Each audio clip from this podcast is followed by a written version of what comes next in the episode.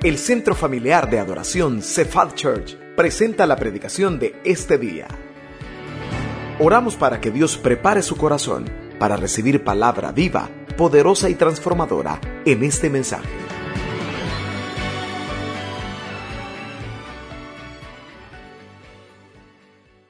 Cierre sus ojos conmigo, ayúdeme a orar, por favor, para que sea el Señor el que nos hable y nos ministre en esta tarde. Cierre sus ojos, por favor. Gracias, buen Dios y Padre Celestial. Gracias por la oportunidad que nos das de estar acá. Te pido, Dios, que mis hermanos puedan estar orando, pidiéndote que tu Espíritu Santo les hable, les enseñe a través de tu palabra, les enseñe a través del consejo de ella, Dios, tus verdades. Que ellos te estén pidiendo que les enseñes, porque fuiste tú el que la escribió Fuiste tú el que la inspiró y solo tú puedes hacernos entenderla. Que nada nos distraiga, que al contrario, Señor, podamos estar atentos a la voz de tu Espíritu. En el nombre de Jesús, amén y amén. Estaba una familia y había una característica en esta familia. Nadie de los miembros de esa familia pasaban de los 40, 45 años. Ninguno de los que estamos acá hemos llegado todavía ahí. Estamos bichos, todos los que estamos acá. Si no, mira que está la par suya. No llega ni a 20. Pues esta familia tiene una característica. No llegaban más de los 40, 45. Y llamó la atención, ¿verdad? De alguien. Siempre hay alguien que le llama la atención. Y comenzó a preguntarles a alguien amigo le preguntó de la familia, mira, ¿y por qué es característica en tu familia que no pasen de 40 y 45? Se le queda viendo y le dice, es que todos han muerto de lo mismo. Alguna enfermedad que se le transmite de pariente a pariente. No, es que todos han muerto de cólera. Les ha dado una cólera y se han muerto tan jóvenes. Ah, no, viven con cólera. Y en una cólera grande que se los lleva. Yo no sé cuántos están acá padeciendo de cólera, de molestia, de enojo. Pero hay algo que es mortal y es la ira. Y la Biblia está llena de pasajes que hablan con respecto a la ira. Yo quiero que esta tarde usted y yo hablemos del peligro mortal de la ira. El peligro mortal de la ira. Ninguno de los que están acá se enojan, ¿verdad? Ninguno de los que están acá saben qué es esto. Quiero decirle que más que una prédica esta tarde es un estudio con respecto a la ira. Cada día más hay personas con presión alta, no debido a cosas congénitas, sino debido a las situaciones de alta presión en la que viven y estallan. Hay personas que padecen demasiado de migraña, pero no porque algo les provoque, es por cuestiones puramente de no controlar la ira. Y es algo sumamente mortal. Causa demasiado daño. Y quiero que veamos lo que dice la Biblia en Efesios capítulo 4 versos 26 y 27. Efesios capítulo 4 versículos 26 y 27, el peligro mortal de la ira, el peligro mortal de la ira. Siempre le pedimos, ¿verdad? Que aunque en las pantallas esté proyectando los textos, tenga su Biblia abierta y tome anotaciones para que luego cuando vuelva a ese pasaje recuerde qué fue lo que Dios le habló. Efesios capítulo 4, versos 26 y 27. ¿Los tenemos? Amén. Dice así la palabra airaos, ¿pero qué? ¿Pero qué? No pequéis, no se ponga el sol sobre vuestro enojo, ni deis lugar al diablo.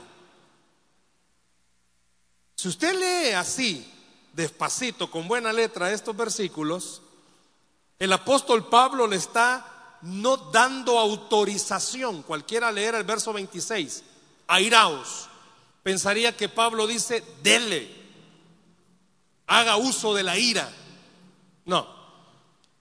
En las palabras originales, el apóstol Pablo le está diciendo a la iglesia en Éfeso, si de verdad no le queda de otra, enójese. ¿Me explico? Si de verdad usted ya intentó calmarse y no se puede calmar, vaya pues, enójese.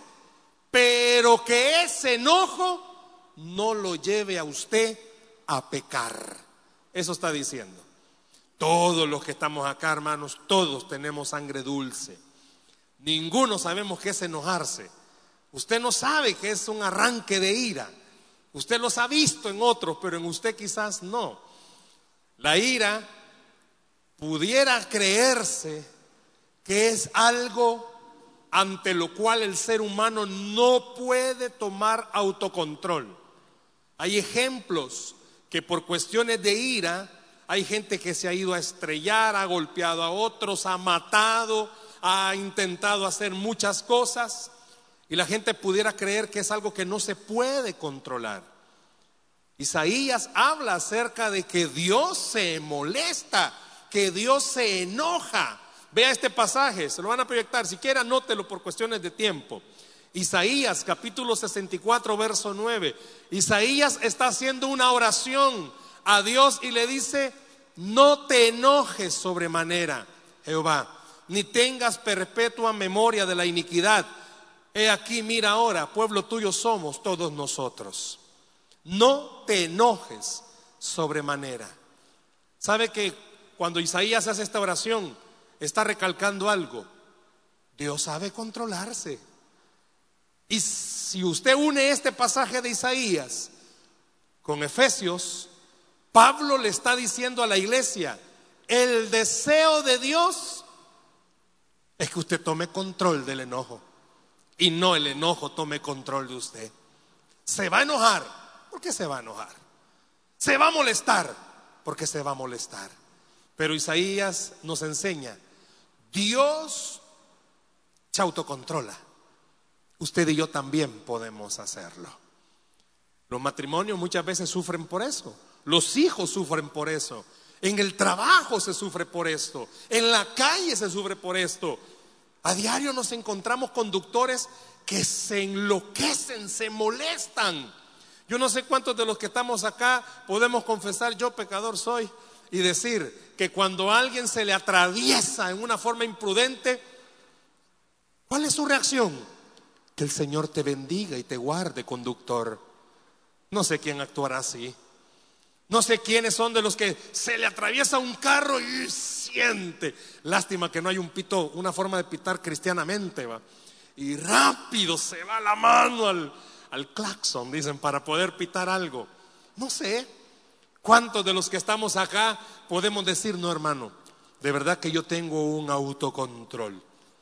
¿Quiere escuchar esto? Hay una línea, no delgada, hay una línea ultra delgada entre el enojarse y cruzarla para que se convierta en una ira descontrolada. Y absolutamente los seres humanos somos presa de este sentimiento. Usted y yo debemos evitar, y la idea de estudiar esto esta tarde es que evitemos cruzar esa línea. ¿Por qué? Porque hay personas que viven enfermas a causa de la ira. Porque hay personas que están siendo víctimas de la ira. Porque hay hijos que son producto o están siendo producto de la ira. Hay personas en el trabajo que están siendo sometidos a ira.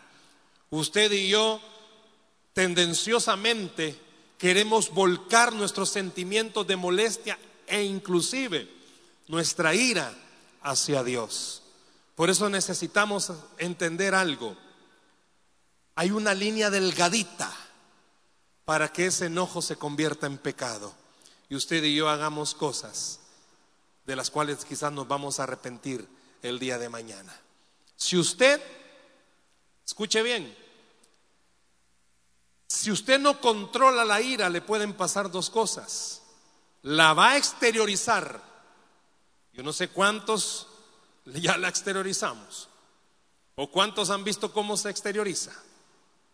La va a exteriorizar. Y lo que voy a decir va parejo para hombres y para mujeres. Dicen los médicos que la ira lo envejece más rápido. Sería bueno que se voltearan a verba. La ira lo envejece más rápido. Qué tremendo. La ira produce enfermedades muchas veces terminales. La ira ha provocado rupturas de relaciones si las exterioriza. Pero sabe que también puede hacer otra cosa, guardarla. Y si usted guarda la ira, ¿sabe qué se va a convertir? En amargura, en resentimiento, en falta de perdón. En buen salvadoreño, el apóstol Pablo dice, si no se controla, está fregado.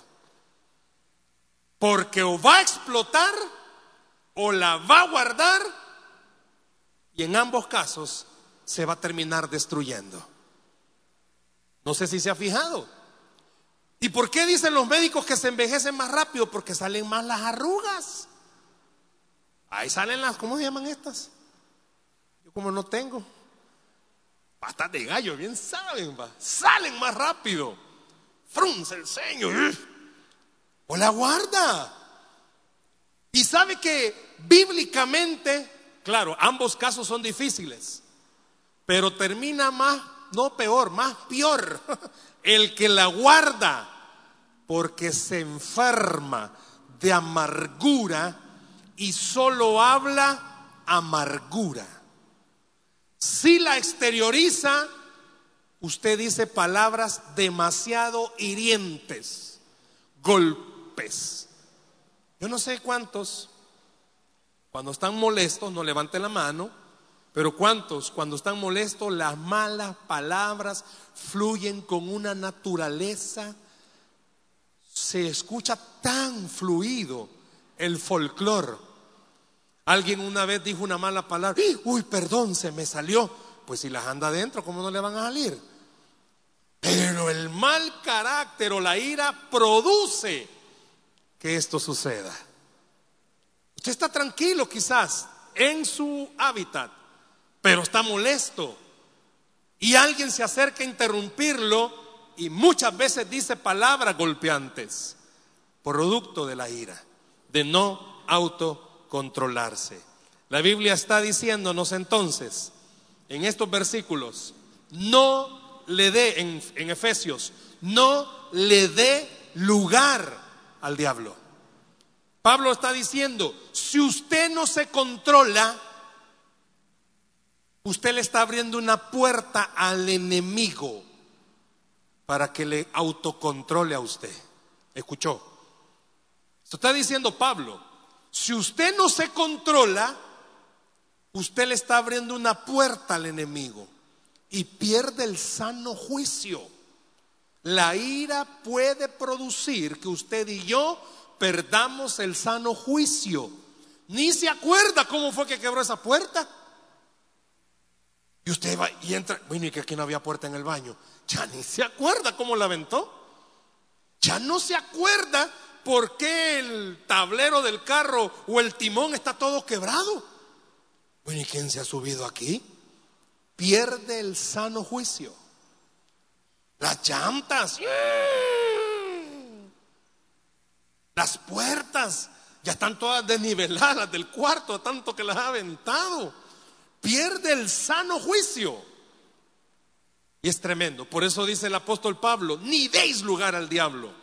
Porque el diablo cuando usted y yo estamos iracundos, aprovecha para llenar nuestra mente de más basura para que perdamos más rápido el autocontrol. Si le pudiéramos pasar un test en esta tarde, quienes honestamente reconocemos que la ira en muchas ocasiones se ha adueñado de nuestro control Entonces usted y yo entenderíamos a Dios en esta tarde exhortándonos que no le demos lugar al diablo, porque seamos sinceros, ¿cuántos hijos nuestros están sufriendo? Porque a veces hasta en el carro se vuelve una batalla campal, porque la ira, cuando le da lugar al diablo, comienza a manipular a uno y al otro a manera de no dejarse vencer y comienza a alzarse la voz a ver quién grita más fuerte. Y al final es, yo no pierdo, tampoco el otro. Y comienzan las discusiones fuertes y los hijos en medio. Algunos hijos optan por andar auriculares, pues ya se pueden a su papá, se aíslan del mundo. Otros, como dejamos y le damos lugar al diablo, sea el papá o la mamá, le dicen a sus hijos, entendela, tu mamá está loca. O al revés, no le hagas caso, tu papá está chiflado. Y comienza el hijo, la hija en medio. Y a veces duda si es hijo de loco y loca. Hijo de loco y loca, ¿qué será? Loquito. Por eso es peligroso esta cuestión de la ira. Y dice algo, no le dé lugar. ¿Sabe por qué? El mejor ejemplo, si puede anotarlo, porque esto no se los pedí a los hermanos de multimedia, porque nos llevaría mucho tiempo, pero si puede anotarlo, en el primer libro de Samuel, capítulo 18, narra una historia de un buen ejemplo de alguien que fue controlado por la ira y fue el rey Saúl. Y le quiero decir esto, si usted comienza a buscar en algún comentario bíblico, un diccionario bíblico o en el internet, si usted se mete a San Google y comienza a buscar ejemplos bíblicos de personajes de ira, ¡pum! Este es el primero que salta, el rey Saúl. ¿Por qué? Porque en él se describe lo mortal para él y lo mortal para los que lo rodean de lo peligroso que es la ira. La Biblia habla, cuando ya venía David de pelear contra Goliat, usted conoce esa historia, cuando un joven con una onda y una piedra logró vencer a un paladín filisteo que había atemorizado a todo el pueblo. Y este muchachito lo derrotó. Iba entrando el rey Saúl al pueblo Junto a él iba entrando David. Y todas las mujeres, cuando iban entrando, comenzaron a corear. Hasta hay un cántico. Saúl hirió a sus miles y David a sus diez miles. Y el canto dice, y el pueblo se regocijaba. Eh, Saúl comenzó a oír eso. La ira lo comenzó a llenar y llenó su corazón de tal manera que oiga lo siguiente, oiga lo que hizo Saúl a causa de la ira. Trató de clavarle a David una lanza en dos ocasiones. Tal vez usted me diga, no, a mí cacerola me han aventado. Hubo un momento en que Saúl puso a David en un puesto de autoridad, porque dijo, muchachito no va a rendir y cuando fracase va a ser el hazme reír de todos. Y no fue así. Pero Saúl lo hizo por ira. También dice la Biblia que David, perdón, que Saúl al ver que no podía deshacerse de David, no, lo voy a mandar a pelear. Y le dijo, ok, vení Davidcito, me estás cayendo bien si tú matas a cien filisteos, yo te doy a mi hija como esposa. Saúl dice, ah, más de alguno lo va a matar. Y no lo mató ni uno. Más cólera le daba a Saúl. Eso pasa con la ira. Cuando usted y yo queremos hacer cosas y vemos que no nos resulta, más cólera nos da. Yo no sé cuántos usan esa palabra. Hay algunos personajes que les encanta chilatearnos. ¿Sabe qué es chilatear? Cucar. Y hay gente que le encanta cucar.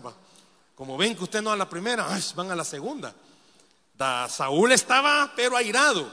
Dice la Biblia que por más de una década, por más de 10 años, Saúl persiguió a David para matarlo, lo que hizo que David se fuera a vivir al exilio y se mudara de lugar en lugar por temor a que Saúl lo matara.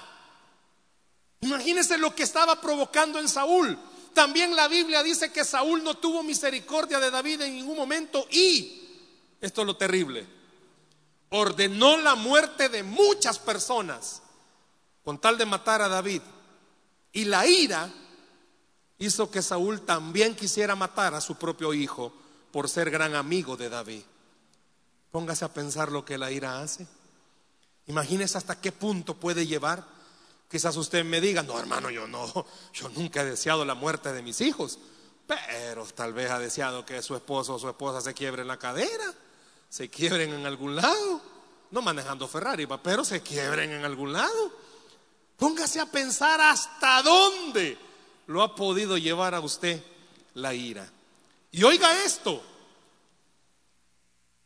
es tan fácil ver los defectos de carácter, la ira en otras personas, así como lo acabamos de ver en la vida de Saúl, pero qué tan difícil es verlas en las de nosotros. ¿Escuchó? Nos es fácil ver el enojo en otros, pero qué difícil nos es verlo en nosotros mismos. ¿Por qué? Porque nosotros justificamos nuestro enojo. Es que usted no sabe lo que me han hecho. Es que usted no ha pasado por donde yo he pasado. Es que si le contara me entendiera. Vemos mal cuando otro actúa a causa de la ira. Pero somos bien misericordiosos con nosotros mismos cuando estamos actuando bajo la ira. La Biblia dice que Dios asocia, y esto es lo peligroso, la ira con la obra del maligno en nuestra vida. Cuando más enojados hemos estado, es cuando más rienda suelta le hemos dado al pecado. ¿Cuántas veces quizás han venido pensamientos de infidelidad cuando un esposo o una esposa está enojado con su cónyuge? No, hombre, si yo la regué el casarme con vos y estuviera mejor con otro y hasta fantasea por causa de la ira. Póngase a pensar qué tan dañina ha sido la ira en su familia. Una pausa y le hago esta pregunta. Al día de hoy, ¿usted está molesto con alguien?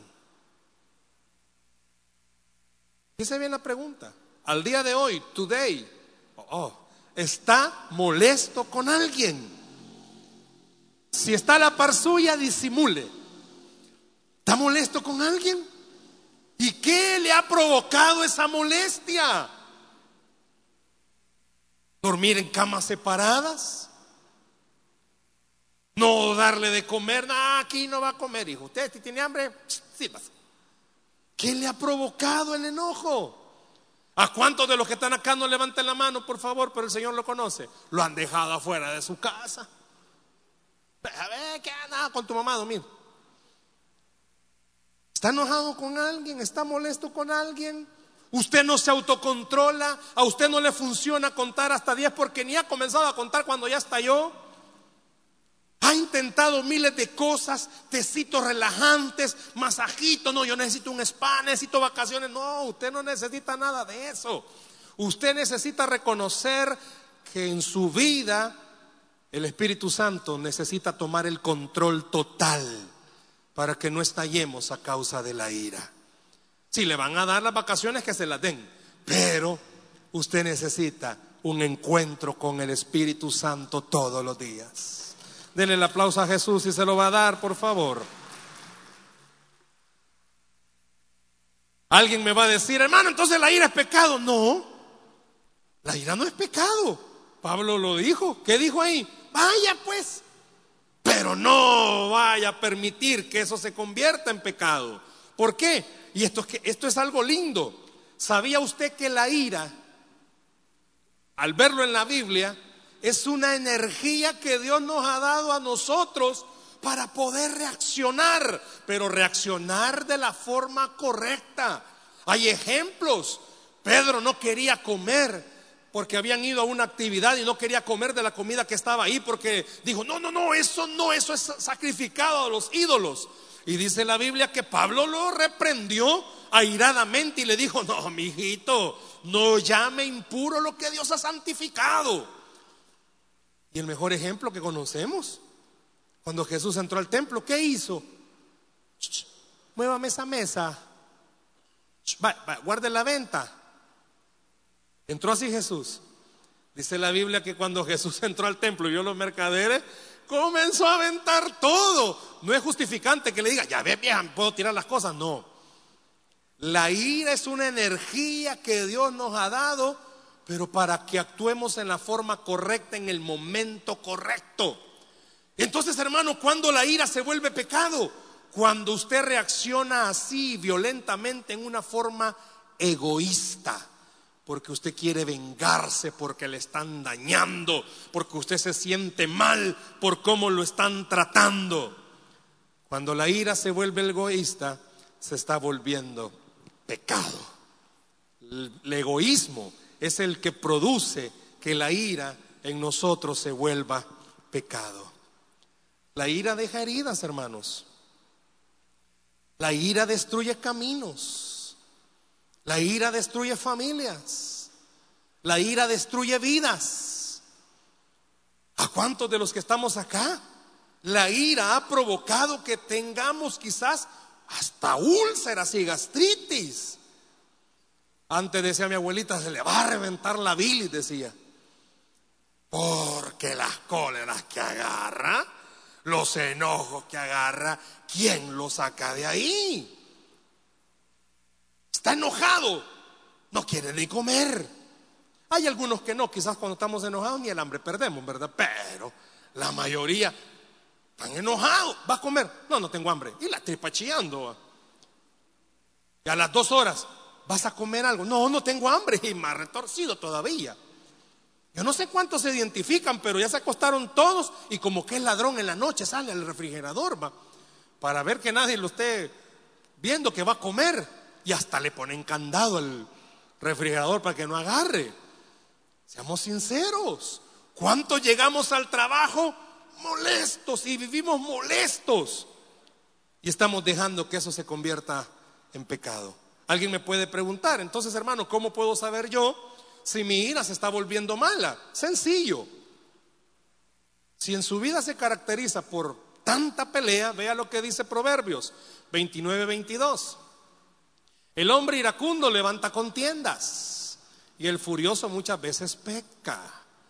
Si su vida se está caracterizando porque usted pelea con todo mundo, si hasta con el del diario pelea, pelea hasta con el clima, su vida se caracteriza solo por estar peleando y le haya, yo no sé cuántos de ustedes usan esta frase, es que vos estabas esperando un momentito para pelear.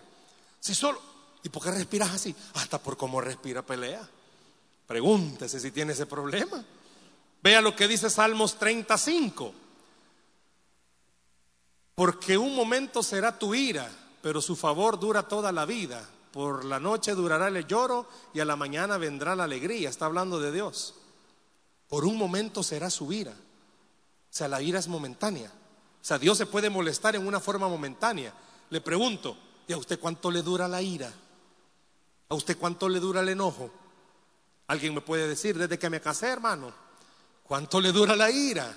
¿Cuánto le dura el enojo? Pregúntese. Está bien, va que se va a molestar, ¿verdad? Porque a veces seamos sinceros, nos pueden provocar la molestia, nos pueden provocar el enojo. Pero ¿cuánto le dura? Si hay gente que dos semanas, dos meses, cuatro años, y no estoy hablando los, la familia nuclear, ¿Cuántos de los que estamos acá tenemos parientes, hermanos, que tenemos añales de no hablarles? Si solo oye el nombre de ese pariente, ya le duele el estómago. Vea lo que dice Proverbios 16, 28. Voy corriendo por el tiempo, pero vea. El hombre perverso levanta contienda y el chismoso aparta a los mejores amigos. ¿Cuántos de los que estamos acá? La ira ha provocado que mejor usted no salga se aísla, pasa solo. No, no quiero salir. Ah, aquí estoy bien. Sale toda la familia y usted se queda solito. Se aísla de los demás. Se está aislando. En el trabajo, allá están todos celebrando y usted está, no, no, yo trabajo, hermano. Ah, ya, solito. Se quiere aislar. Vea lo que dice Romanos, y esta es dura. Romanos 12, 19. No os venguéis vosotros mismos, amados míos, sino dejad lugar, dejad lugar a la ira de Dios, porque escrito está, mía es la venganza, yo pagaré, dice el Señor. ¿Cuántos de los que estamos acá, hermanos, hemos querido vengarnos? Está planeando. Está planeando. Sacaban una foto de un chiste. Estaba la esposa a la par del ataúd. Y le preguntan, ¿y de qué murió? De envenenamiento. Ah, envenenado, sí, pero ¿por qué está todo golpeado? Ah, porque no se dejaba meter el veneno. Póngase a pensar cuántas personas o de cuántas personas usted se ha querido vengar. La venganza ha marcado su vida. Es cierto, hay gente que quizás nos ha hecho daño. Y ya vamos a una parte práctica. Esta es la parte teológica. Muchos de los que estamos acá, hermanos, quizás nuestra vida ha sido marcada porque nos hemos querido vengar. Ha planeado. No sé cuántos han pensado en su mente cómo se vería la persona que le ha hecho daño debajo de las llantas. solo porque no soy amigo de marero, dice, ¿cómo se ha querido vengar? Póngase a pensar hasta dónde la ira le ha querido llevar. Y sabe que es lo más triste de todo esto antes de entrar a la parte práctica. Que a veces estamos bien enojados y la otra parte anda bien feliz y eso nos da más cólera. Quizás usted anda todo y la otra gente anda viviendo feliz. Alguien le ha hecho daño y usted está amargado en su casa y las redes sociales le permiten ver que la otra persona de viaje, comiendo por allá. Y usted, la venganza es dura, hermanos. Por eso dice que la ira produce algo mortal, no solo para los que nos rodean, sino para nosotros mismos. ¿Qué puedo hacer? Si usted y yo reconocemos que la ira está dominándonos, primero, haga eso, admita que a usted lo está controlando la ira. Reconózcalo delante de Dios, que a usted lo domina la ira, que usted es un iracundo quizás, que a usted Quizás sus hijos se le tienen que quedar viendo de lejos para ver cómo está. Y lo miran, vamos, sí, acerquémonos. Y si lo miran, no, no, ahorita no. Hasta le tienen que medir cómo anda. Reconozca que usted es parte quizás de esa trampa de la ira. No sabe controlar su mal carácter y está estallando. Número dos, qué bueno fuera que usted y yo siempre recordáramos esto. Veamos a Dios en todo. ¿Qué significa? Nada sucede si Dios no lo permite. Y si a usted alguien le está provocando molestias, Dios lo está permitiendo. Dios va a pelear por usted y Dios se va a encargar de la otra persona. Dios va a defenderle a usted, pero también Dios va a hacerle a la otra persona que reconozca. Vea a Dios en todo. No crea que Dios ha perdido el control hasta aún de eso, no. Por eso Pablo le dice, mire, vaya pues. Si usted no puede controlarse, vaya pues, enójese, pero no peque. No le dé lugar al diablo. ¿Por qué? Porque el mismo diablo sabe que a los hijos de Dios, Dios los defiende. Que a los hijos de Dios, Dios los defiende. Puede ser que a usted alguien le esté provocando molestia.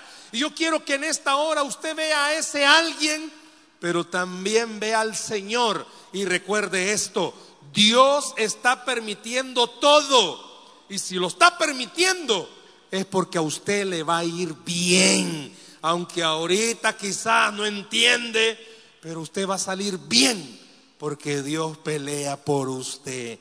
Por eso Pablo dijo, no le dé lugar al diablo. ¿Por qué? Porque el diablo quiere ponerle una trampa, quiere que usted olvide algo. Dios pelea por sus hijos y los defiende. Vea a Dios en todo, aún en eso difícil que usted está atravesando. Ve a Dios. Si usted ve a Dios, entonces deje actuar a Dios. Lo vimos en uno de los versículos, bueno, en este versículo. La venganza es del Señor. Esto es especialmente en aquellos casos de injusticia. Muchas veces usted y yo, gente malvada, gente que no tiene a Cristo, gente que no tiene al Señor, se meten a estorbar. En alguna ocasión le he comentado, hay a veces personas que se meten en los matrimonios que son instrumentos del enemigo y dañan fuertemente. Y quizás eso hace que provoque mucha molestia. Y el consejo es, si hay alguien así, recuerde esto, el que se mete con un hijo de Dios, se mete con Dios mismo. Y Dios es el que pelea por él. Y usted es una hija y usted es un hijo de Dios. En cualquier área. Hay gente quizás en el trabajo que porque usted es cristiano se burlan, lo hostigan. Tranquilo, tranquila. Ellos no saben con quién se están metiendo. Quizás lo ven a usted, pero no ven quién está con usted. Con usted y conmigo está el Rey de Reyes y Señor de Señores. Deje que Dios entonces actúe. Es cierto, le han provocado quizás dolor, algún daño a usted. Y Dios lo sabe. Y no es que Dios se haya hecho el desentendido, no. Dios está esperando que usted le entregue el control a Él. ¿Por qué? Porque Él va a actuar. Y cuando Dios actúa, no hay nadie que se quede sin pagar lo que ha hecho. Un consejo sabio para la casa. No regrese el mal por mal. Regrese el bien por el mal. A veces lastimosamente en el hogar en donde más conflictos hay. Bendiga a la familia. Aquí en la iglesia se nos ha enseñado un acróstico, pesa. Si usted tiene problemas con alguien de su familia o del trabajo quizás, use el pesa, pobrecito, está enfermo, sálvame de enojarme, ayudarlo como podría. Pero no para que usted le diga a su esposo, sí, viejito, estás enfermo, te entiendo, es un loquito. No, eso lo va a usar usted. Vea a su pareja, a sus hijos, no sé a quién, como alguien que necesita. Quizás entendamos, hay gente resentida porque eso es lo que ha sembrado. Dice la Biblia que todo lo que el hombre siembra cosecha. El esposo quiere que lo amen un gran amargado. Comienza a sembrar amor y lo van a amar. Pero bendiga, pague el bien por el mal. Pero sobre todo, no vea a la persona. Vea quién está detrás de la persona. Yo quiero que veamos unos versículos. Con esto quiero ir terminando. Si me ayudas con el teclado, Tony, porfa. Proverbios está cargado de pasajes que hablan en contra de la ira. ¿Sabe por qué? Dicen los teólogos. Proverbio fue escrito por Salomón. Y dicen los teólogos, Salomón vivió bajo el reinado de alguien que tenía problemas de ira, pero que la sabía controlar y a veces no la sabía controlar. David tenía problemas de ira. Y había momentos en los que quizás los controlaba y no los podía controlar. Y fue un buen ejemplo para Salomón. Vea estos versículos, Proverbios 14, 17. El que fácilmente se enoja hará locuras y el hombre perverso será aborrecido. Piense, usted va a hacer locuras en algún momento si no se controla. Vea el siguiente proverbio. Vea el siguiente proverbio. El que tarda en airarse es grande de entendimiento, mas el que es impaciente de espíritu enaltece la necedad. ¿Sabe que es mejor quedarse callado, hermano? Por ahí decimos, va calladito, te ve más bonito. El que tarda en airarse es grande en entendimiento. ¿Sabe? Contrólese y va a demostrar que usted es una persona sabia. Vea el siguiente proverbio. La blanda respuesta quita la ira, mas la palabra áspera hace subir el furor. ¿Cuántos de los que estamos acá, hermanos, y ay, si no respondiéramos como respondemos, las cosas fueran distintas? Vea el siguiente. Vea el siguiente. El hombre iracundo promueve contiendas, mas el que tarda en airarse apacigua la rencilla. ¿A cuántos el Espíritu Santo le está hablando en esta noche? Y le está diciendo, evita ya tanto pleito en la casa, evita tanto pleito en la calle. Aquí nos vemos felices, pero quizás al bajarnos del carro comienza la alegría, pero al subirnos del carro comienza la molestia. Veamos el último, sé que les mandé más, pero veamos el último. Mejor es el que tarda en airarse que el fuerte, y el que se enseñorea de su espíritu que el que toma una ciudad. Imagínese la comparación. Si usted se controla, oh, usted es más importante que cualquiera que pudiera controlar una ciudad. Que el Espíritu de Dios nos ayude, hermanos. La ira es mortal. No solamente va a destruir a los que están afuera, lo va a destruir a usted. O lo puede estar destruyendo ya. ¿Cuántos matrimonios se destruyeron por la ira? ¿Cuántos hijos se han destruido por la ira? ¿Cuántas relaciones se han destruido por la ira? ¿Cuántos trabajos se han perdido por la ira? ¿Cuántas personas sufren por la ira? Dejemos que el Espíritu de Dios nos ayude en esta noche. Lo primero, dijimos, reconózcalo. Ve al Señor en todo y deje que Él actúe por usted. Dejemos que Dios nos ayude a controlar la ira. Dice la Biblia que al que cree, todo le es posible. Denle un aplauso al Señor, por favor, en esta noche. Esperamos que este mensaje haya sido de bendición para su vida. La Biblia dice que Dios es santo y el ser humano es pecador, pero en su gran amor, el Padre envió a Jesucristo a morir en la cruz para pagar por nuestros pecados. Luego lo resucitó para darnos vida eterna. Si usted cree en Cristo como Salvador y Señor, hable con Él diciendo, me arrepiento, perdona mis pecados, te ruego que me salves.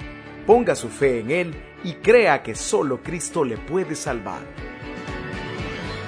Bienvenido a la familia de Dios. Le invitamos a congregarse en Cephal Church los domingos a las 7 a.m., 9 a.m., 11 a.m. y 5 p.m.